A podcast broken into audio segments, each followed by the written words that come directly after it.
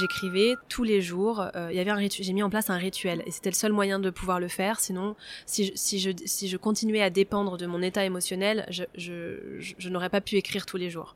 Donc je m'étais mis ce rituel de je déjeune le midi, donc le matin. Je nettoie mon four comme le reste de la France. et je fais du pain. Voilà. le midi, je déjeune. Euh, vers 13h30, je descends dans la cour boire mon café et profiter de ces minutes de soleil euh, en confinement. Et ensuite, j'ouvre les, les grandes fenêtres de mon studio parisien. Je place mon, mon... je voulais créer un espace. Un... pour moi, c'est important d'avoir un espace d'écriture. Donc, je déplaçais en fait mon bureau qui était la, la, enfin, la table de la salle à manger. C'était très petit, hein, donc ça, le bureau est en même temps table de la salle à manger. Hein, c'était 27 mètres carrés. Je le mettais devant cette fenêtre que j'ouvrais euh, grand et là, face à la fenêtre, c'était le moment d'écriture. Donc il y avait une sorte de rituel. Je, me rappelle, je me mettais euh, une petite fleur, euh, ma boisson, enfin tout était sur cette table. Et, et, euh, et, on éteint le portable et on y va, on écrit.